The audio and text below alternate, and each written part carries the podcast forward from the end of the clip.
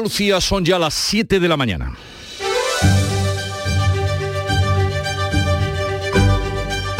En Canal Sur Radio, La mañana de Andalucía con Jesús Vigorra.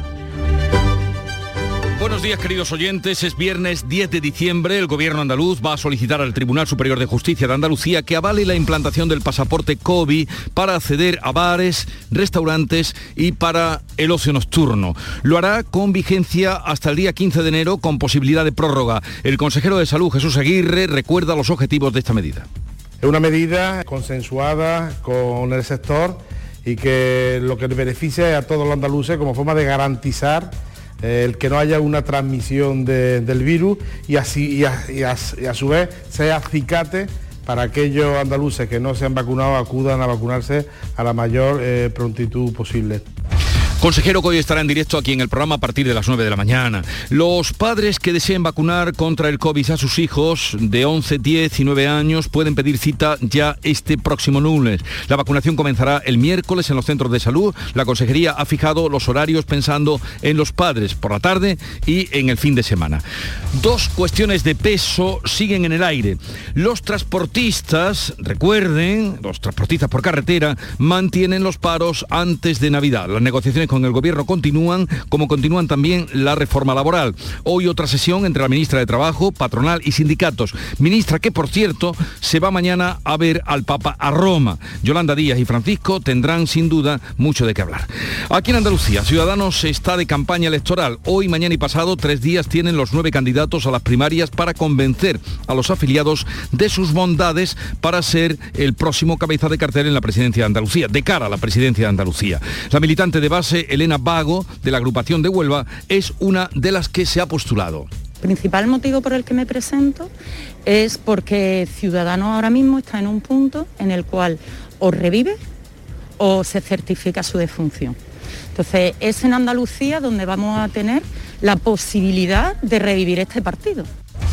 Y es noticia de esta noche otra tragedia migratoria, esta vez en México. 49 personas de todas las edades han muerto al volcar, el camión en el que viajaban por el estado de Chiapas. El vehículo transportaba a 107 migrantes clandestinos, en su mayoría de Guatemala y El Salvador, que iban camino de Estados Unidos. Traíanlos como polleros, al Ay, señor padre, son los migrantes. Ay, mira, ya están tirados más. Ay, madre mira, esa señora está muerta. Ay, Padre Santo, Dios de mi vida. Ay, muchos muertos, muchos muertos, muchos muertos. Mira los niños. Hay muchos muertos. Hay muchos muertos. Testimonios que estremecen por sí solos, pero que es una dura realidad y demasiado frecuente. Donde hay desesperación hay traficantes de personas. Las autoridades mexicanas han interceptado a 228.000 emigrantes de enero a octubre de 2021. Y ahora hablamos del tiempo. Hoy pasaremos el día con cielos nubosos en general y despejados en el litoral mediterráneo. Puede llover algo en las sierras de Jaén y las temperaturas van a ir en ascenso. Soplarán de viento muy fuertes en el interior de Almería y cotas altas orientales.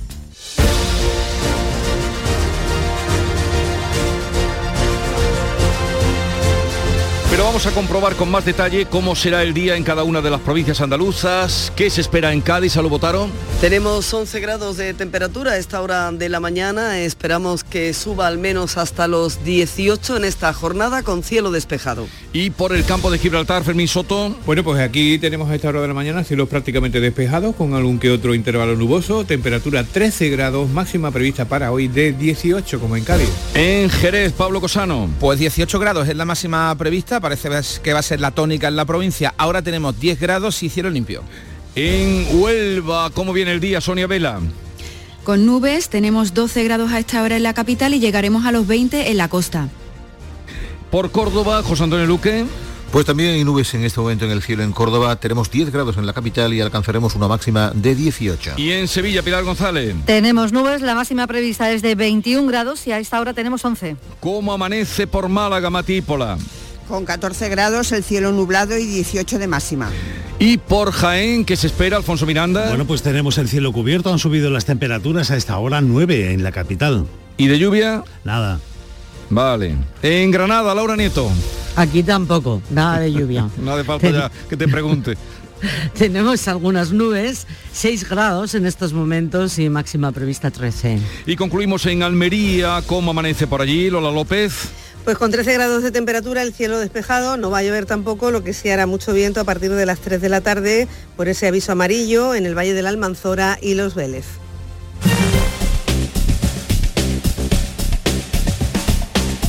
Y sepamos ahora cómo está la situación del tráfico en Andalucía. Desde la DGT nos informa Rosa María Salcedo. Buenos días. Muy buenos días. Arranca esta jornada de viernes 10 eh, de diciembre y lo hace ya con complicaciones en Sevilla, en la S30, a la altura del puente del Centenario en dirección Camas. En el resto de carreteras andaluzas hasta ahora se circula con total normalidad, con tráfico fluido y cómodo y sin más incidencias ni tampoco retenciones.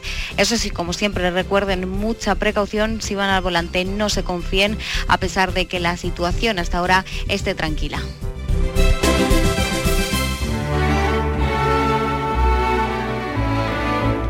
Diciembre es un mes tremendamente importante para los autónomos. Se trata de la época en la que el colectivo tiene la posibilidad de cambiar el sistema por el que calcula su IRPF, ya me dirán. Pero otro es el cálculo que se hace hoy el tempranillo sobre la vida del autónomo. Tempranillo de los autónomos. Ahí están, de comodín, remedio de última hora. ¿Qué falta? Se tira de ellos. Y no las prueban, si sobra. Palos por todos los sitios, del que paga y del que cobra. Y ataque de los intrusos, que de esos las pagan todas. España de los autónomos, mal se te pone la cosa. Ubre que ordeñan y ordeñan y leche que sabe a poca, porque nadie da a la vaca el buen pienso que la engorda. Autónomos españoles hacen promesas hermosas y después, ya lo estáis viendo, otra vez la misma historia. Antonio García Barbeito que volverá al filo de las 10 de la mañana con los romances perversos, sus romances perversos, pero permítanme por favor que anuncie que a partir de las 10 de la mañana, oído a los autónomos, que vamos a dedicar un tiempo especial y amplio para hablar o para que ustedes pregunten dudas que tengan a Lorenzo Amor que estará con nosotros al servicio de los oyentes. Será a partir de las 10 de la mañana.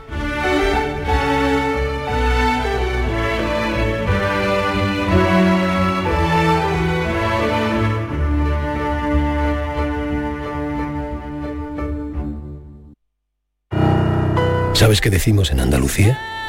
Que las pequeñas alegrías no son pequeñas, son la alegría. Estas navidades disfruta las pequeñas cosas cada día con las personas que tienes cerca de ti. Y cualquier día del año, ven Andalucía. Y también te lo digo yo, Antonio Banderas. Estas navidades, date una alegría. Ven Andalucía. Junta de Andalucía. Manolo, ¿estás pensando lo mismo que yo? Pues claro, Ana, estoy pensando en los romeros de Alanís. Jamón, paleta, caña de lomo y embutidos de bellota son su especialidad. Y ya hay que ir disfrutando. Como siempre me lees el pensamiento. Ahora mismo entro en shop.losromerosdealanís.com y en dos días tenemos nuestro jamón en casa. Pero ibérico de bellota, ¿eh, Ana? Los romeros de Alanís. De nuestras dehesas a tu mesa. Hay un sentido con el que no nacemos que se educa, se aprende y se trabaja. No temas, el uso no lo gasta. Sentir que puedes cuando otros dudan de que puedas. Dejar de oír las dudas que hay ahí fuera y así escuchar lo que susurra tu alma. Y en la oscuridad ver solo luz, ver solo calma. Es la actitud la que nos hace capaces. Grupo Social 11. Feliz Navidad. Todo lo que hacemos nos define cada acto habla de quiénes somos, de lo que nos importa. Ahora tenemos la oportunidad de decir tanto con tan poco. La oportunidad de mostrar lo mejor de nosotros. Por nuestro futuro. Por tu futuro. Llena tu mesa de Andalucía. Junta de Andalucía. Imagina por un segundo que el 22 de diciembre te toca la lotería de Navidad. ¿Con quién te gustaría celebrarlo? Pues yo lo tengo clarísimo, con mis vecinos de Villanueva. Si es que nos acabamos de mudar y nos han recibido como si fuésemos de allí de toda la vida. Ay, cómo nos toque a todos. Compartimos la suerte con quien compartimos la vida.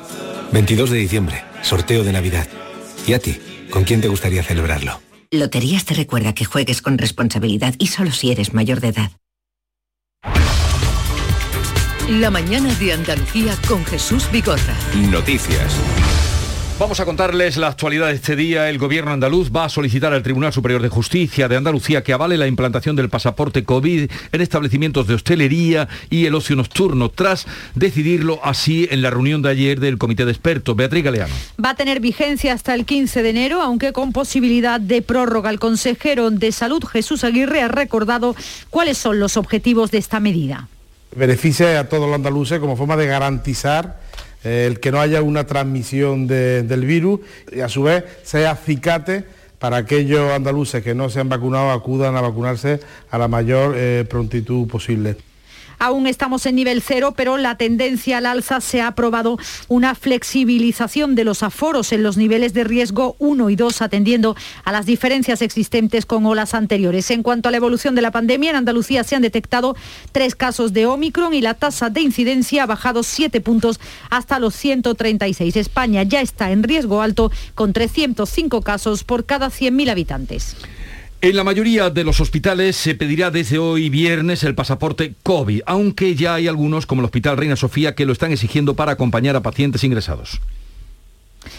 El certificado, Moreno, se, perdón. el Javier certificado Moreno. se exige solo a quienes visiten o acompañen a pacientes hospitalizados. También se puede presentar una prueba diagnóstica negativa. El portavoz de Vox, Manuel Gavira, ha anunciado que va a recurrir la exigencia de ese pasaporte porque asegura que coarta la libertad de los ciudadanos. caída en la trampa mediática que ha, su- bueno, que ha supuesto que ha padecido el Tribunal Superior de Justicia de Andalucía al admitir este mal llamado pasaporte COVID. Un pasaporte, un pasaporte está para garantizar y facilitar la libertad de movimientos. Y nosotros estamos totalmente en contra de, esta, de la adopción de esta, de esta medida por parte de la Junta de Andalucía.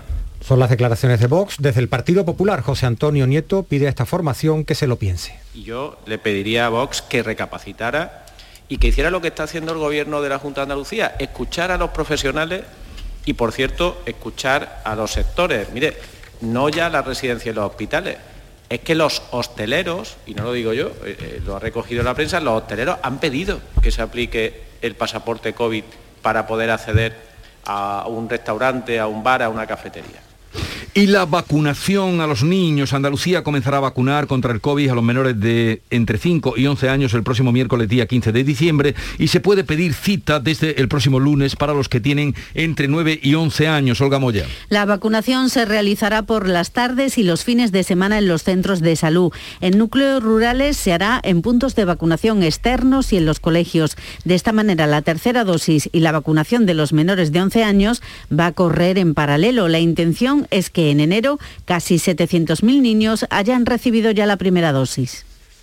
El precio de las mascarillas se mantendrá sin cambios durante el primer semestre de 2022, pero solo para las quirúrgicas que mantendrán el tipo superior reducido de un 4%. Lo anunciaba así la ministra de Hacienda, María Jesús Montero. Aprobaremos, antes de finalizar este año, un Real Decreto Ley que dé continuidad a esta medida para los próximos seis meses, donde la mascarilla seguirá siendo obligatoria. La medida que se aprobará en las próximas semanas en el Consejo de Ministros se adopta para que la mayor parte de los ciudadanos tengan acceso a este producto. El gobierno andaluz pretende agotar la legislatura, lo ha vuelto a repetir, podemos señalar el presidente de la Junta de Andalucía. Eso sí, Juanma Moreno ha aclarado que dependerá de la actitud de Vox y del Partido Socialista en el próximo periodo de sesiones. Así lo decía. Importante es que podamos terminar este periodo de sesiones, que es desde enero a julio, donde tenemos muchos proyectos de ley que son importantes, donde Andalucía tiene que seguir luchando contra la pandemia y donde tenemos que recibir fondos europeos. Ese es mi objetivo. Y ese objetivo no va a depender del gobierno, va a depender del Partido Socialista en Andalucía y de, y de Vox. Ellos son los responsables de que esto tenga continuidad o no. Mientras la portavoz adjunta del Grupo Parlamentario Socialista, María Márquez, alertaba del colapso sanitario y pedía al presidente de la Junta que se centre en lo urgente y que deje el cálculo electoral. el Gobierno de la Junta de Andalucía es que no ha hecho bien sus deberes, como siempre, que es fundamental que el Gobierno esté a lo importante, que se dedique a lo urgente, que no esté tan distraído y tan preocupado de la calculadora y de los líos internos y que evidentemente esto es uno de los asuntos prioritarios.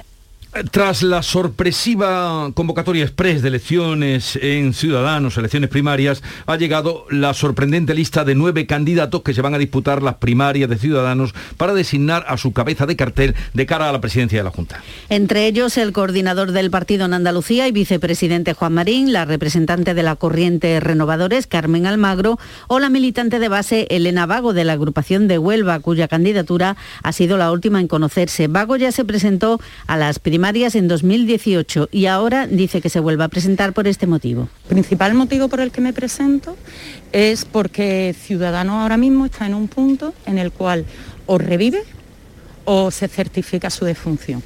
Entonces es en Andalucía donde vamos a tener la posibilidad de revivir este partido. El diputado autonómico y coordinador en Córdoba, Fran Carrillo, no ha podido validar su candidatura, no está al corriente de las cuotas. Hoy sabremos si ha susanado ese problema, tenía hasta las 10 de la noche para hacerlo. Ante las críticas por la premura de estas primarias, el coordinador de Ciudadanos, Juan Marín, decía en este programa que se han convocado con todas las garantías. Yo no tengo ningún poder de decisión, eso lo hace el partido, la Ejecutiva Nacional y la Presidenta. yo sencillamente me presento como candidato. Yo no puedo convocar nada. Es que quien conozca los estatutos de mi partido sabría que los estatutos dicen que quien convoca es el presidente y yo no soy presidente de Ciudadanos. Veremos qué pasa ya en los días que quedan. Renfe ha vuelto a poner a la venta los billetes del AVE Granada-Madrid en Nochebuena y en Nochevieja tras la presión institucional. Lo ha dicho ya la compañía ferroviaria que ha asegurado que ha dado marcha atrás y ha recuperado este servicio de alta velocidad tras dos jornadas de malestar en la ciudad. Y los transportistas por carretera que mantienen los paros previstos y anunciados hace ya tiempo para los días 20, 21, 22 de diciembre. Reconocen avances en la reunión que mantuvieron ayer con la ministra del ramo, pero todavía no son suficientes. El gobierno ha ofrecido regular las tareas de carga y ayudas económicas, pero se queda corto y creen que es pronto para desconvocar todavía ese paro patronal. Cinco personas han sido detenidas en las provincias de Cádiz y Málaga en una operación contra el blanqueo de capitales procedentes del narcotráfico. La Guardia Civil ha realizado registros registros en la línea y en la localidad malagueña de Manilva, donde se ha desplegado un operativo con 150 agentes. Los cinco detenidos en esta operación estaban blanqueando dinero generado por la organización que dirige el clan del Titi. De hecho, uno de los cinco arrestados es hijo de este, según Guillermo Alonso, portavoz de la Guardia Civil. Es una organización que tenía abundantes fondos ¿no? procedentes del narcotráfico y lo estaban blanqueando por de diferentes maneras, con tema inmobiliario y también comprando diferentes, bueno, por medio de transporte, con embarcaciones, también vehículos de luz. Otra tragedia migratoria. 49 migrantes han muerto y otros 58 han resultado heridos en México al volcar el camión en el que viajaban por el estado de Chiapas. El vehículo transportaba 107 personas, en su mayoría de Guatemala y El Salvador, que iban camino de Estados Unidos. El exceso de velocidad es, según los supervivientes, la causa del accidente. Son indocumentados, ha volcado. Ya hay varias personas sin vida. Las autoridades mexicanas han interceptado a 228.000 personas, han deportado a 82.000 entre enero y octubre. En este caso iban hacinados en un camión. El precio medio de la electricidad en el mercado mayorista será hoy de 208,41 euros el megavatio hora, un 3,8% más barato que el de ayer. El precio máximo se dará entre las 9 y las 10 de la noche con 262 euros, mientras que el mínimo se ha registrado entre las 5 y las 6 de la mañana, franja horaria en la que el megavatio ha caído hasta los 98,3 euros. Canal Sur Radio, esta casa que ustedes eligen y escuchan en este momento, es la cadena que más crece en la tercera oleada del Estudio General de Medios. Canal Sur Radio suma 33.000 oyentes de lunes a viernes, llega a los 275.000 seguidores de promedio anual, crece un 25,5% respecto a 2020.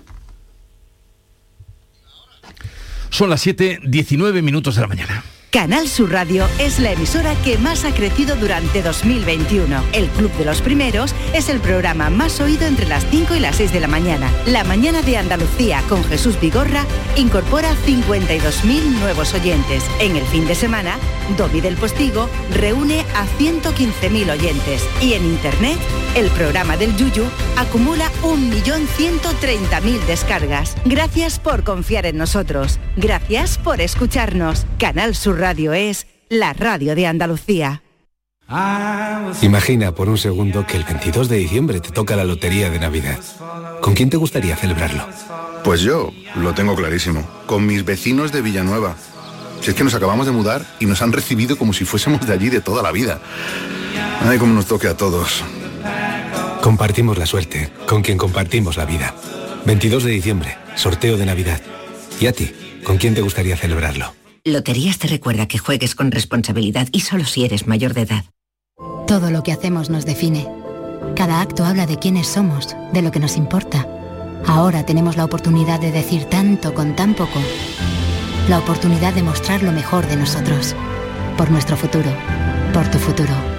Llena tu mesa de Andalucía. Junta de Andalucía. Autónomos, motor de Andalucía representan hasta el 25% del empleo en nuestra tierra. Con su esfuerzo construyen la mejor marca Andalucía. Ayudarlos es nuestra vocación en la Confederación de Empresarios de Andalucía, CEA. Infórmate en autónomos.cea.es. Campaña subvencionada por la Consejería de Empleo, Formación y Trabajo Autónomo. ¿Hola y esto? Pues un detallito de tu tía, que para eso soy Teresa la Generosa, bisnieta de Paco, el del Eurojackpot. A ver si te has pensado tú que los apodos lo regalan, ¿eh? Jo, pues muchas gracias. Eurojackpot, el megasorteo europeo de la 11. Este viernes, por solo 2 euros, bote de 57 millones. Eurojackpot, millonario por los siglos de los siglos. 11. Cuando juegas tú, jugamos todos. Juega responsablemente y solo si eres mayor de edad. Llega la hora mm, de eh, disfrutar para estar bien informados de la prensa que ya tiene leída Paco Reyero. Buenos días, Paco.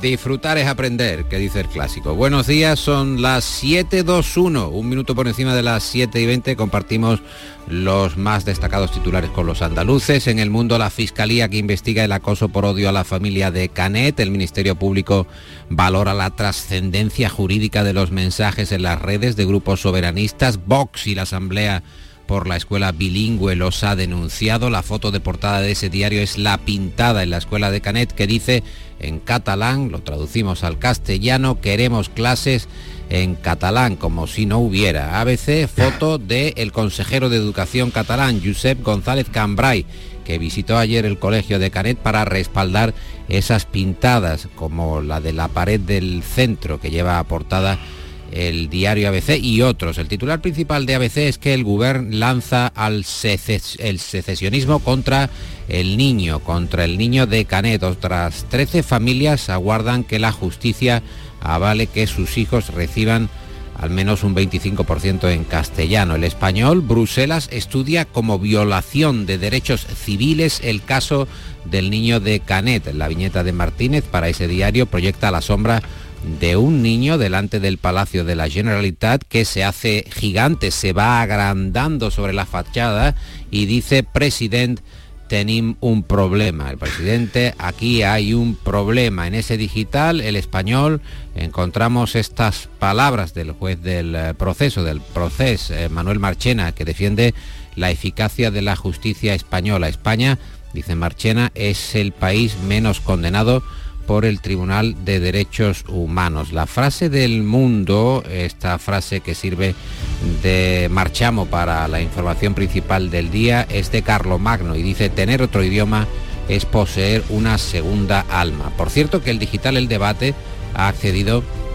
y nos gustaría verlas, a las cartas privadas entre Puigdemont y la presidenta de la comisión, von der Leyen, que demuestran el hartazgo de von der Leyen, de Puigdemont, de la Unión Europea, que ya debe estar, von der Leyen ya debe estar de Puigdemont y, y ya se, la jefa del Ejecutivo Comunitario resulta absolutamente implacable con él. No, no, me escribas más no me mandes más misivas que no tengo tiempo para, para abordar tanta letra.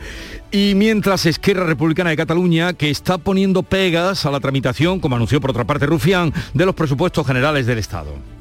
Noticias que encontramos en El Mundo, La Vanguardia, El País o El Diario.es. Muy destacada los separatistas que ya no pueden, ya no pueden tumbar las cuentas de los presupuestos, pero amenazan con retrasarlas todo lo que puedan para negociar la ley audiovisual. Netflix en catalán cueste lo que cueste. El país también incluye en su portada que España vuelve al nivel de riesgo alto por los contagios de COVID. La incidencia supera los 300 casos, la más elevada desde agosto, pero las hospitalizaciones son menos que en olas anteriores. Y en el diario de Prisa, que dedican un editorial titulado Asalto a las mujeres, la minoritaria derecha religiosa de Estados Unidos está a las puertas de imponer al país la revocación del derecho al aborto. Me quedo también con el confidencial, que habla de que el presidente del gobierno trabaja con un adelanto conjunto de elecciones simultáneas, tanto en Andalucía como en Castilla y León, dos frentes para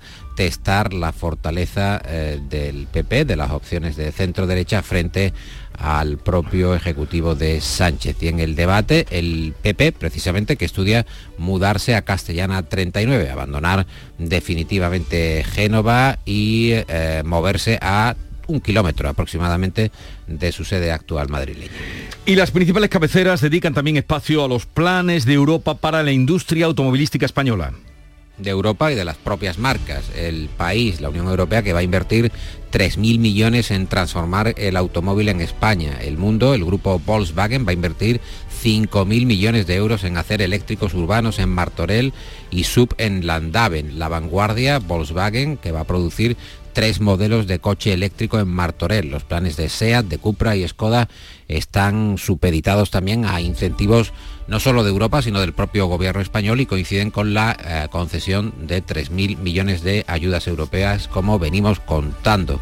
En ABC encontramos que Bruselas se lanza a regularizar a los trabajadores de las plataformas de Uber, de Cabify, en la vanguardia, que el proyecto, este proyecto de regularización de los trabajadores sigue la estela de la ley española de los riders y afectaría a 4 millones de trabajadores. Riders que, habrá que decirlo en español, ya que estamos hablando del idioma, son eh, transportistas, gente que va de un sitio hmm. para otro llevando comida eh, o algunos servicios de entrega. En el confidencial, el español también lo comenta, en Eslovenia, que adelanta a España en PIB per cápita, eh, pese o por nuestra lenta recuperación. Y tenemos que comentar alguna historia tenemos que dejarlo de momento. Paco espera un momento caramba, caramba ¿sabes qué decimos en Andalucía? que las pequeñas alegrías no son pequeñas son la alegría estas navidades disfruta las pequeñas cosas cada día con las personas que tienes cerca de ti. Y cualquier día del año, ven Andalucía. Y también te lo digo yo, Antonio Banderas. Estas navidades, date una alegría. Ven Andalucía. Junta de Andalucía. Canal Fiesta ha cumplido 20 años. Y el día 15 de diciembre lo vamos a celebrar a lo grande en el Auditorio Riveras del Guadaira. Nos acompañarán los mejores artistas andaluces. Estarán Vanessa Martín, Pablo López, El Arrebato, Antonio José, David de María, Merche, María Pelae y Manuel Carrasco. Con Pastora Soler y Manu Sánchez como presentadores. ¿Y a ti? También te esperamos. Si quieres venir, envíanos cuanto antes un email a la dirección de correo electrónico canalfiesta.rtva.es. Las entradas son limitadas y las peticiones se atenderán por estricto orden de llegada. Así que date prisa, no te pierdas la gran fiesta de cumpleaños de Canal Fiesta. Canal, Fiesta, 20 años contigo. Nuria Gaciño, derrota del Betis y más. El Betis termina la fase de grupos de la Liga Europa con una derrota por 3 a 2 ante el Celtic en Glasgow. Era un partido intrascendente ya que el equipo verde y blanco ya estaba más que clasificado como segundo de grupo, así que le tocará ahora disputar los 16 avos de final. Conocerá a su rival el próximo lunes a la una de la tarde. A esa hora también estarán muy pendientes del sorteo otros tres equipos españoles, el Sevilla, el Barcelona, que vienen de la Champions, y la Real Sociedad que finalmente ganó al PSV en su último partido. No habrá emparejamientos entre equipos españoles y de los posibles rivales. El Betis intentará evitar al Borussia Dortmund, a priori el más fuerte, aunque tampoco serán fácil Leipzig, Atalanta, Oporto o Zenit. Y por su parte, pues al Sevilla le podría tocar el Nápoles o la Lazio. Más accesibles se presentan el Rangers, Olympiacos, Sporting de Braga y Dinamo de Zagreb. A la 1 el sorteo de la Liga Europa, a las 12 el de los octavos de final de la Champions con tres equipos españoles, Real Madrid, Atlético de Madrid y Villarreal. Este último lograba el pase anoche al vencer al Atalanta por 2 a 3. Eh, uy, no hay tiempo para nada más Hay que tiempo despediros. Para nada. Para Hay tiempo nada. Para saludar la excelencia de Nuria Gaciño, que es la mejor dando los Me, han quedado cosas, pero bueno, a, a- menos 5. Todos se quejan hoy. Que tengáis un buen fin de semana. Adiós.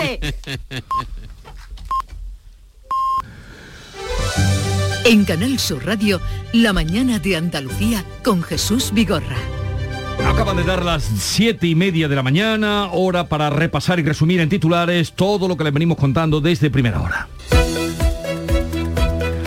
Lo hacemos con Javier Moreno. La Junta pedirá el aval de la justicia para implantar el pasaporte COVID en el ocio nocturno y también en la restauración hasta el 15 de enero. La ampliación del permiso que ya se exige en hospitales y residencias cuenta con el visto bueno del comité de expertos y el apoyo de la patronal hostelera. Los nacidos en 2012, 11 y 10 podrán vacunarse a partir del miércoles. Los padres pueden pedir cita el lunes. La vacunación de estos niños de 11, 10 y 9 años se va a llevar a cabo en los centros de salud por las tardes y los fines de semana. En las zonas rurales se habilitarán también los colegios. Baja 7 puntos la tasa en Andalucía y sube 15 en toda España. La incidencia se sitúa en 136 en la comunidad y entre 105 en el país, que vuelve a estar en riesgo alto de transmisión después de tres meses. La variante Omicron circula en Andalucía. Hay tres casos confirmados y cuatro en estudio. Dos de los positivos se han contagiado fuera, el tercero es por transmisión local. Se han localizado dos en Cádiz y uno en Almería. El precio de las mascarillas quirúrgicas se mantendrá sin cambios durante el primer semestre de 2022. El gobierno va a prorrogar el IVA super reducido de las mascarillas y no bajará el de las peluquerías a pesar de las protestas del sector.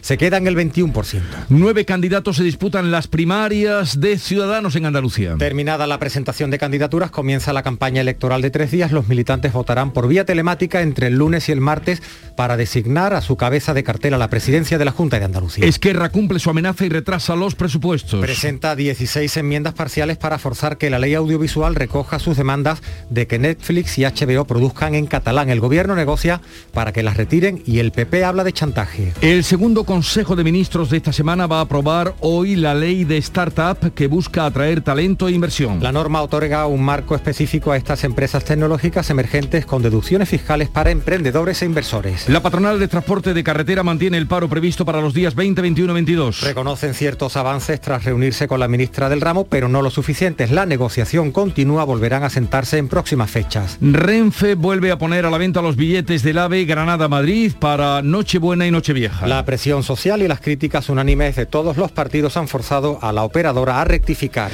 Y recordemos el tiempo que tenemos para hoy. Pues para hoy cielos nubosos, no se descartan precipitaciones débiles ocasionales en las sierras orientales de Andalucía, más probables, por ejemplo, en Cazorla y Segura, brumas y probables nieblas matinales en el interior de Andalucía. Suben las temperaturas mínimas en gran parte de la comunidad, vientos de componente oeste más intensos en el litoral mediterráneo y en zonas altas orientales. Son las 7.33 minutos de la mañana. Enseguida estamos con las claves económicas. Hoy la historia económica con clave musical de Paco Vocero.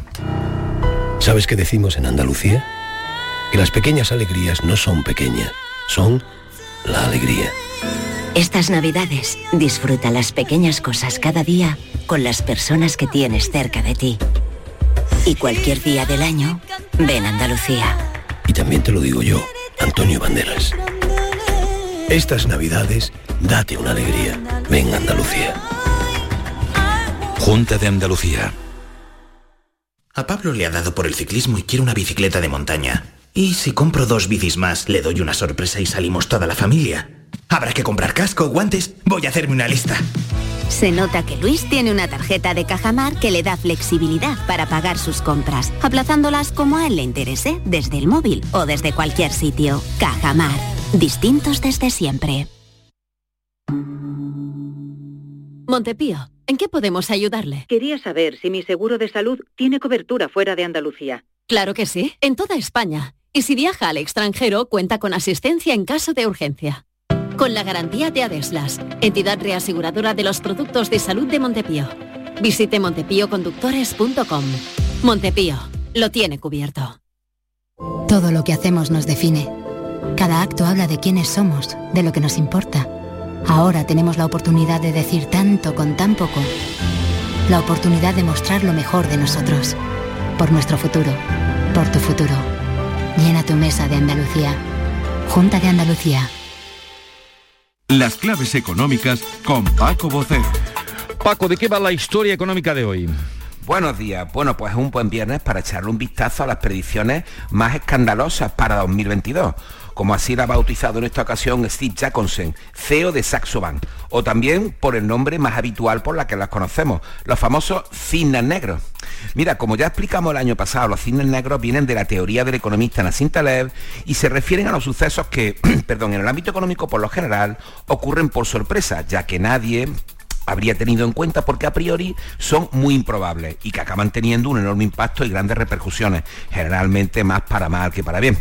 Los más seguidos suelen ser los que vamos a contar ahora mismo, los de Saxo Bank, de Dinamarca, aunque en los últimos años han proliferado ampliando el campo de anuncios amenazantes increíbles a muchos otros lugares, más allá de la economía, como la política internacional, la tecnología o la propia evolución de la sociedad.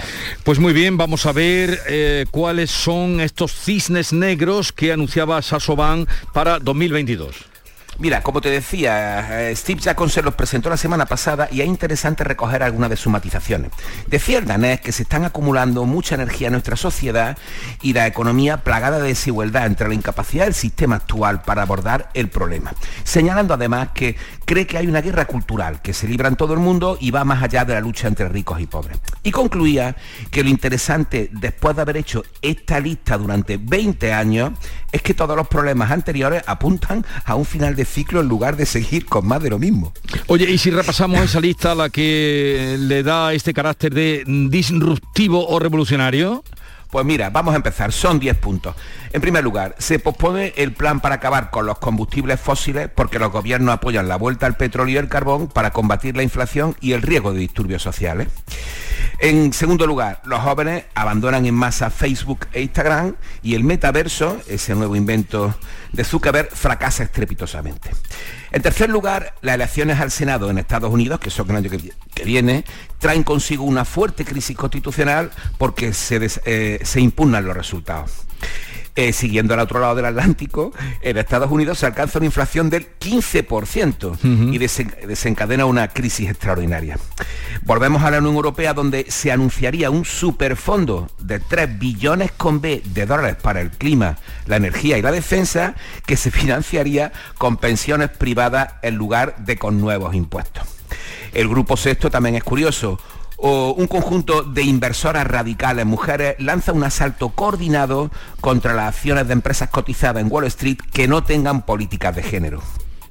El séptimo, India, se une al Consejo de Cooperación de los Estados Árabes del Golfo y provoca un drástico realineamiento del mapa geopolítico internacional.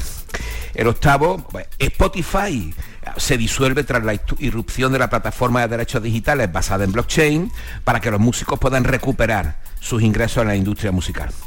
Eh, y finalmente, la nueva tecnología hipersónica impulsa la carrera espacial y una nueva guerra fría desarrollando una nueva carrera armamentística y al final, pues mira, los avances médicos extienden la esperanza de vida promedio en 25 años.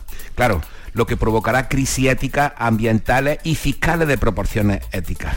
Como ves, predicciones escandalosas. Desde luego. Pongamos un poco de música. Muy bien. Acabemos con el 78 celebrando este viernes con una de las bandas fundamentales que lanzan ese disco ese año y que son un mito musical.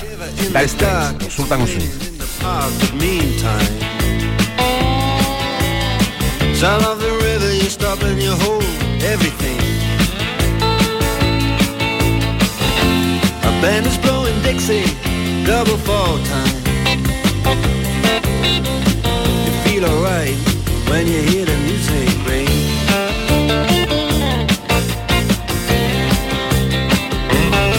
Well, now you step inside, but you don't see too many faces.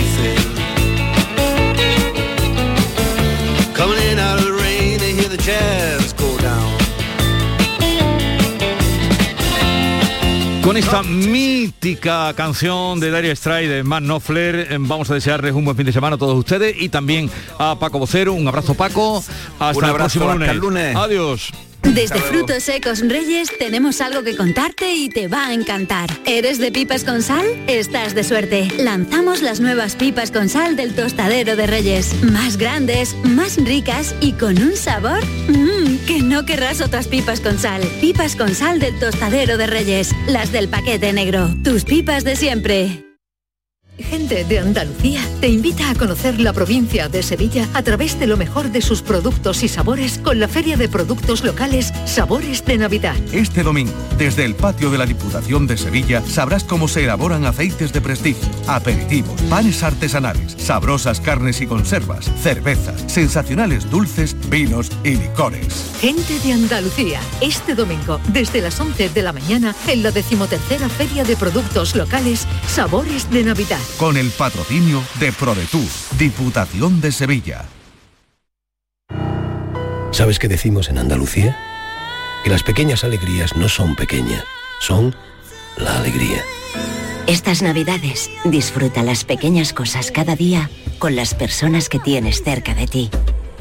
Y cualquier día del año, ven Andalucía. Y también te lo digo yo, Antonio Banderas. Estas navidades, date una alegría. Ven Andalucía. Junta de Andalucía.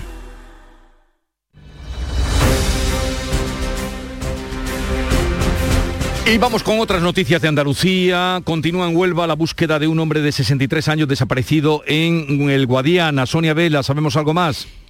Bueno, sabemos que el hombre de nacionalidad británica vivía en una embarcación, pero al no regresar al puerto de la aldea de Guerreiros, en Portugal, donde solía fondear ese velero, se iniciaba el dispositivo de búsqueda que rastrea ahora las aguas del Guadiana a uno y otro lado de la frontera. El velero Jesús sí se ha localizado, pero por el momento no se sabe nada de este hombre que podría haberse caído al agua, como apuntan desde Salvamento Marítimo. La Audiencia Provincial de Jaén ha condenado 26 años de prisión al vecino de Úbeda, juzgado por el crimen de su pareja, Alfonso Miranda. La sentencia establece una condena de 20 años de cárcel por el delito de asesinato, tres más por el, eh, por el de amenazas y otros tres por el de maltrato habitual. Además, en cuanto al delito de asesinato, se considera aprobada la alevosía, aunque no el ensañamiento. La sentencia también condena a eh, indemnizar 100.000 euros a cada uno de los cuatro hijos. En Córdoba, la familia del menor de 13 años, ahogado durante una excursión a los baños de Popea, recurrirá al Supremo la sentencia que absuelve a los profesores. José Antonio Luque. Sí, los profesores han sido absueltos por la audiencia provincial después de que fueron condenados por el juzgado de lo penal número 4 de un delito de homicidio por imprudencia profesional. Desde CESIF se valora la sentencia que demuestra, según el abogado Rafael Espejo, que no pudieron hacer nada. Le escuchamos. Los dos profesores que estaban allí, desde el primer momento en que se inicia la actividad en aquella zona, ponen de su parte toda la previsibilidad de cualquier cuestión que pudiese pasar a los niños, pero dentro de, de lo que razonablemente se podía hacer. CESIF cree que el caso es una llamada de atención sobre el reparto de responsabilidad en las excursiones escolares. Los ecologistas del campo de Gibraltar denuncian la muerte de centenares de peces en el río Pícaro de Algeciras. Fermín Soto. El Pícaro es un río que posee un recorrido de casi 8 kilómetros desde su nacimiento, pero es poseedor de una gran biodiversidad. No se sabe por qué, pero en los últimos días han aparecido centenares de peces muertos. Los ecologistas quieren que se investiguen las causas. Antonio Muñoz, presidente de Verdemar. Hemos solicitado al Centro de Coordinación de Emergencias que a través de la Junta de Andalucía y los agentes forestales investiguen si ha habido algún tipo de vertido o es que hay falta de caudal y como consecuencia los peces se están muriendo por falta de oxígeno. En Sevilla, las cotorras amenazan el Alcázar. El ayuntamiento ha contratado ya una empresa para tratar de evitar que puedan anidar en el Palacio Mudéjar. Pilar González. Se va a instalar una doble malla de metal y plástico en las yeserías del Palacio de Pedro I del siglo XIV para evitar el anidamiento de estas cotorras entre diciembre y febrero. El delegado de Cultura del Consistorio, Antonio Muñoz, espera que funcione. o intentar que la amenaza al patrimonio de nuestra joya de la corona, como es el Alcázar, sea el mínimo posible, que lo podamos reducir al máximo. Ya se han retirado los restos de material que han depositado para anidar estas aves invasoras que están por toda la ciudad. La Policía Nacional ha recuperado un azulejo octogonal de cerámica esmaltada en azul y ocre del siglo XV y se cree que podría pertenecer a la Alhambra. Laura Nieto.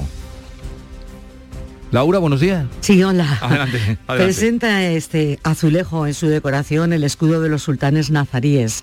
Contiene además inscrito el lema dinástico. Ayer fue trasladado a las dependencias del Museo de la Alhambra de Granada para que lo estudie personal especializado y las investigaciones policiales se iniciaron al tener conocimiento de que esta pieza se había puesto a la venta en un establecimiento de subastas de Madrid adjudicada por un valor de 12.000 euros. Tiene unas dimensiones de 20 por 21 centímetros. En Málaga se sigue desarrollando la Mobile Week, una cita con la que se quiere relacionar a la tecnología y a la ciudadanía matípola.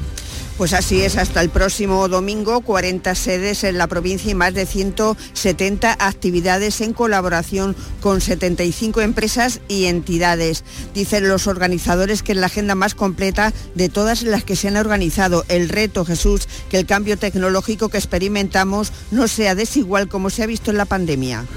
Llegamos así a las 7.45 minutos, 8 menos cuarto de la mañana, tiempo para la información local. Atentos. En la mañana de Andalucía de Canal Sur Radio, las noticias de Sevilla. Con Pilar González. Hola, buenos días. Llegamos al fin de semana con la propuesta del gobierno andaluz de pedir el pasaporte COVID en los bares, algo que pedían y que ahora respaldan los empresarios sevillanos. Tenemos el cielo nuboso con nieblas matinales en la sierra, viento de componente oeste o noroeste con rachas fuertes al norte de la provincia por la tarde. Las temperaturas suben, 16 grados se esperan en Morón, 19 en Écija, Lebrija y 21 en Sevilla. A esta hora 11 grados en la capital. Ignacio Automoción, tu centro multimarcas en Utrera te ofrece la información del tráfico. Hay retenciones en la entrada a Sevilla por la A49 de 4 kilómetros, uno por el patrocinio y uno también en la subida del Centenario sentido Huelva. En el interior de la ciudad, tráfico intenso en la entrada por el Alamillo, Avenida Juan Pablo II, Avenida de Andalucía y en la Ronda Urbana Norte a la altura de San Lázaro. ¡Oh, oh, oh! qué ganas tengo de repartir regalos por todo el mundo! Jefe, tenemos un problema. ¿Qué pasa, duendecillo? El reno Rudolf se ha dado de baja y no puede trabajar. ¿Cómo? ¿Que no puede trabajar? No pasa nada. Entra en www.ignacioautomoción.es que ahí tienen la solución. Ignacio Automoción tiene la solución. En Canal Sur Radio, las noticias de Sevilla. La Asociación de Hostelería de Sevilla respalda la propuesta de la Junta de exigir el certificado COVID o prueba PCR negativa para acceder a bares, restaurantes y locales de ocio nocturno. El presidente de los hosteleros, Antonio Luque, considera que esta medida preventiva es mucho mejor que tener que sufrir cierres o limitaciones de aforo.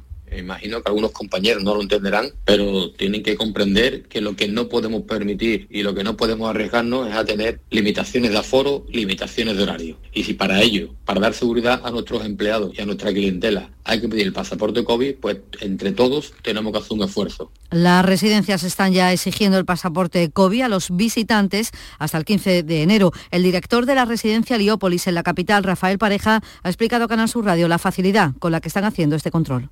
Pero nosotros, sin necesidad de la aplicación que parece ser que Salud nos aportará o aportará a los hospitales en algún momento, hemos comenzado de un modo muy sencillo, que es contactar con las personas que ya tenían una visita y se les ha informado de esta necesidad. Entonces, cuando vienen por primera vez, aportan su certificado, se comprueba y a partir de ahí, pues todos los días ya de una manera habitual van a poder seguir con la visita. La Junta pide además que las cabalgatas de Reyes Magos se realicen en espacios amplios, aunque sea necesario ampliar el recorrido para evitar aglomeraciones. Unas aglomeraciones que, por cierto, se dan cada día en los espectáculos de luces de la Plaza de San Francisco, en la ciudad, y en distintas actividades convocadas estos días. Salud ha cuantificado únicamente 11 contagios en las últimas 24 horas en toda nuestra provincia. Es una cifra muy baja que puede deberse a la jornada festiva del 8 de diciembre. En estos momentos la incidencia ha bajado 13 puntos, está en 135 casos por 100.000 habitantes. En la capital ha bajado 21, está en 158. En lo que llevamos de semana se han diagnosticado 935 contagios y desde el pasado viernes no se registra ninguna muerte por coronavirus. 7 de la mañana y 48 minutos. La voz de un sabio que para saber de Sevilla le preguntó al giraldillo por los lugares más bellos del barrio de Santa Cruz. Y este le respondió, con aires de azar, maestranza y catedral, la hostería del Laurel has de visitar, y en ella sus tapas, vinos y demás viandas probar.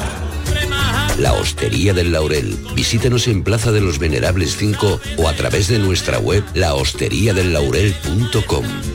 Porque si le preguntas al giraldillo, Hostería del Laurel, no te la dejes atrás. Las noticias de Sevilla. Canal Sur Radio. En Crónica Municipal, Izquierda Unida anunciará hoy su postura ante el Pleno de Presupuestos del Ayuntamiento de Sevilla, que será el próximo lunes. Una postura que después tendrán que confirmar las bases en Asamblea del sábado. Mientras tanto, el portavoz Daniel González Roja dice que las negociaciones están muy avanzadas y que ya se centran únicamente en detalles y en plazos de ejecución. El PSOE sigue con las reuniones con estos dos concejales de Izquierda Unida, cuyos votos necesitan para sacar las cuentas adelante. El delegado de Hábitat Urbano, Antonio Muñoz, habla ya de un acuerdo lo más amplio posible. La delegada Hacienda continúa las tareas de acercamiento a las distintas propuestas que nos ha hecho por parte de Izquierda Unida y yo mostrar mi optimismo en que podamos alcanzar un, un acuerdo porque lo importante para esta ciudad, lo importante pensando en los vecinos es que Sevilla tenga presupuestos.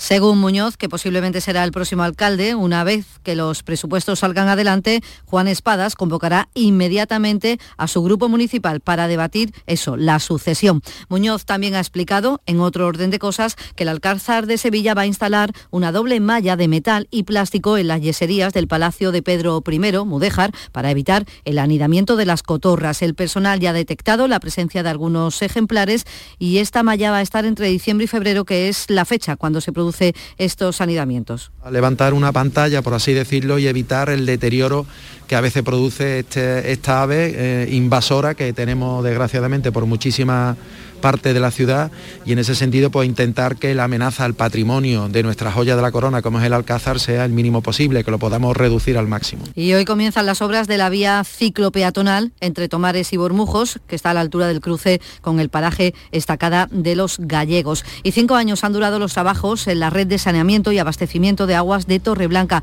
El ayuntamiento ha actuado en 23 calles con una inversión de 11 millones de euros. Según el consejero delegado de Masesa, Jaime Palop, es la inversión más importante de la historia de la empresa pública de aguas en renovación de redes. Hemos mejorado la red de abastecimiento dándole más presión y más fiabilidad, permitiendo evacuar aguas de lluvia intensas y fuertes. Y al mismo tiempo hemos aprovechado para hacer una reforma en profundidad de lo que es la estética de la calle, la funcionalidad y la modernidad de los materiales que se emplean en la calle. En tribunales, la Fiscalía va a pedir 23 años de cárcel para el rubio por asesinar a una mujer con discapacidad en Torreblanca cuando ella le exigió que le pagara más dinero por la habitación que le tenía alquilada en su casa. Es un joven con diversos antecedentes del que llama mucho la atención sus tatuajes. Tiene en el dorso de la mano izquierda un calárnico y una pistola. Será juzgado en febrero por los delitos de asesinato, lesiones, amenaza y estafa. Y la policía ha detenido a un joven de 26 años como presunto autor de 12 robos con violencia en las barriadas Tres Barrios, Rochelambert y Cerro del Águila, en la capital. Les quitaba el móvil a mujeres solas cuando él, él iba montado en bicicleta. El tironero de la bicicleta, así se le conocía. Sus víctimas eran mujeres que caminaban solas por una zona poco frecuentada y este era el momento en que el individuo se aproximaba a ellas en una bicicleta y aprovechaba una distracción para arrebatarles el móvil por el método del tirón. Así lo ha contado la portavoz de la policía Estivaliz Marín y el Centro de Transfusión Sanguínea de Sevilla está hoy en mañana y en tarde en el Estadio Sánchez Pizjuán. Hay pocas reservas y la situación preocupa al director del centro, Rafael Lebrero, porque las necesidades hospitalarias son muchas. La actividad hospitalaria está en la cresta ahora mismo. Previo a periodos vacacionales se intenta adelantar lista de espera, se intentan hacer muchos, muchos tratamientos a pacientes que lo necesitan, tratamientos oncológicos, hematológicos, que precisan en muchas ocasiones de transfusiones de sangre o componentes sanguíneos. La DGT mantiene hasta el domingo su campaña provincial de vigilancia de consumo de alcohol y drogas, teniendo en cuenta las numerosas comidas y cenas que hay ahora. Los controles se hacen principalmente en carreteras convencionales y en las entradas y salidas de los municipios y todo con la colaboración de la policía local, lo cuenta el subdelegado del Gobierno, Carlos Toscano. Tenemos nuevamente fiestas navideñas y la posibilidad de disfrutarlas con nuestros seres queridos. Pero tenemos que recordar que el alcohol está desgraciadamente presente en muchos de los accidentes mortales que se producen, por lo cual hay que extremar las medidas de prudencia y no beber En Cultura, el Teatro de la Maestranza vuelve con su programa de ópera para centros educativos y familias. Hoy con La Cenicienta, que se va a representar este viernes, además del próximo domingo y el martes. Y una de las grandes sagas flamencas sevillanas, Los Farruco y Fernández, vuelve a los escenarios con un cuento de Navidad, un espectáculo sobre los vínculos tradicionales entre la Navidad y el flamenco que llegará al Cartuja Center el 17 de diciembre y que explica así uno de los componentes de la familia. Un cuento de Navidad es la historia de cualquier persona, de ese cuento que nos contaban desde pequeño a nosotros y nos ilusionaba, ¿no? Porque que es una Navidad sin niños, que es una Navidad sin ilusión, que es una Navidad sin música. Y en este caso que es una Navidad sin flamenco. En el Lope de Vega recibe hoy la artista Maika Makoski y Legales. Les contamos que actuará en Sevilla en mayo dentro de una nueva gira para presentar La lucha por la vida. Niña Pastori actúa hoy en Fibes. Siempre me traiciona la razón y me domina el corazón. Y el espectáculo sobre Camilo VI, Vivir así es morir de amor, comienza la próxima semana su gira nacional y estará aquí en Sevilla, en Fibes, el 21 de enero. A esta hora 10 grados en Carrión de los Céspedes, 8 en Constantina, 7 en Pedrera, 11 en Sevilla. Escuchas La mañana de Andalucía con Jesús Vigorra, Canal Sur Radio. Aquadeus, el agua mineral natural de Sierra Nevada, patrocinador de la Federación Andaluza de Triatlón, les ofrece la información deportiva. 8 menos 5 minutos, tiempo para la información del deporte, como cada mañana, aquí Nuria Gaciño, hoy para hablar del Betis que perdió ayer, pero que no pasa nada. No pasa absolutamente nada. Muy buenos días. El Betis que cierra la fase de grupos de la Liga Europa con una derrota en Glasgow ante el Celtic, ahí anoche por 3 a 2. Cierto era que se trataba pues, de un partido intrascendente, puesto que ya estaba todo decidido. Pero a pesar de ello, al técnico Manuel Pellegrini le hubiese gustado acabar con una victoria que se pudo haber dado. Sin embargo, el equipo verde y blanco concedió demasiadas facilidades defensivas al Celtic y además faltó el gol, pese a las ocasiones. Sí, el objetivo estaba cumplido antes, pero queríamos terminar el grupo ganando. Era importante eh, mantener esa, mecánica. Eh, vuelvo a reiterar, creo que uno podía estar un poco asustado por la falta de actitud que pudieran tener, pero la actitud tuvimos de primer minuto, salimos a buscar el partido y merecimos ganarlo ampliamente, pero los, al final los partidos y los resultados son la suma de aciertos y errores. El Betis termina esta primera fase como segundo de su grupo por detrás del Bayer Leverkusen, por lo tanto le toca ahora disputar la previa de los octavos o los 16 de final de la Liga Europa. Conocerá a su rival el próximo lunes en el sorteo que se va a celebrar a la una de la tarde. El rival a evitar sin duda es el Borussia Dortmund, a priori el más fuerte, aunque tampoco hay que menospreciar a equipos como Leipzig, Atalanta, Oporto o Zenit. El Sheriff en teoría parece el más fácil. En cualquier caso, como esta eliminatoria no se juega hasta febrero, Pellegrini no tiene preferencias para el sorteo del lunes? No, la verdad que no tengo ninguna preferencia. Ahora vamos a centrarnos en tratar de ganar a la Real Sociedad. Eso es algo que va a estar en febrero, así que no nos incumba ni tenemos ninguna injerencia. Esperar el lunes, ver quién nos toca y seguir enfrentando de la misma manera que lo estamos haciendo ahora. Pendientes del sorteo de la Liga Europa tendremos a otro equipo andaluz como es el Sevilla y a otros dos españoles, el Barcelona y la Real Sociedad. El equipo vasco sigue delante en la competición gracias a su victoria de anoche 3 a 0 ante el PSV. No habrá emparejamientos entre equipos españoles y de los posibles rivales, el Sevilla se las podría ver con dos equipos italianos muy potentes como son el Nápoles y la Lazio. Más accesibles se presentan en principio el Rangers, Olympiacos, Sporting de Braga y Dinamo de Zagreb. A la una el sorteo de la Liga Europa. A las 12 el de los octavos de final de la Champions, donde hay tres equipos españoles, el Real Madrid, el Atlético de Madrid y el Villarreal. Este último lograba el pase anoche al vencer al Atalanta por 2 a 3. Pero antes del sorteo y de la próxima eliminatoria, que será como decimos en febrero, hay por medio varias jornadas de liga. Este fin de semana se disputa la decimoséptima en primera con un duelo andaluz Cádiz-Granada que se juega el lunes a las 9. Lucha por la permanencia entre rivales directos, aunque la urgencia la tienen los cadistas inmersos en puestos de descenso. Donde no le van mal las cosas al Granada es en la situación económica. La directora general eh, Patricia Rodríguez ha presentado un superávit de 3 millones de euros correspondiente a la anterior temporada y ha reconocido que el club maneja un margen extra en su tope salarial para afrontar fichajes en el mercado de invierno. Eh, prevemos cerrar más o menos con un resultado mm, en torno a cero porque lo que hemos tratado es de ordenar la situación eh, dentro de, los límites que, podíamos y, con eso eh, seguir creciendo, pero desde un punto, desde unos cimientos y unas bases eh, sólidas. El Sevilla visita mañana San Mamés, donde tiene que recuperarse del varapalo de la Champions. El problema es que tiene la enfermería cargada de bajas. Navas, Nesiri, Lamela o Acuña, entre otros, y el último Suso, que ha sufrido en un entrenamiento una luxación en el tobillo izquierdo y podría perderse entre cuatro y seis meses de competición. Sin tantos problemas afrontará el Betis su partido de liga el domingo ante la Real Sociedad en el Benito Villamarín. En segunda, la Almería defiende el liderato mañana ante el Zaragoza. El técnico Rubi confía en que se vuelva a ganar tras sumar dos empates consecutivos. Para ello habrá que marcar, habrá que reencontrarse con el gol. El Málaga también juega mañana, visita a Leibar con cuatro bajas importantes, Juan de, Josabed, Ramón y Kevin.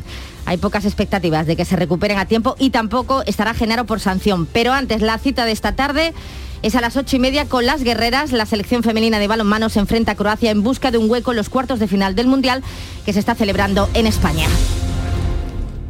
Aquadeus, ahora más cerca de ti, procedente del manantial Sierra Nevada, un agua excepcional en sabor, de mineralización débil que nace en tu región. Aquadeus Sierra Nevada es ideal para hidratar a toda la familia y no olvides tirar tu botella al contenedor amarillo. Aquadeus, fuente de vida, ahora también en Andalucía.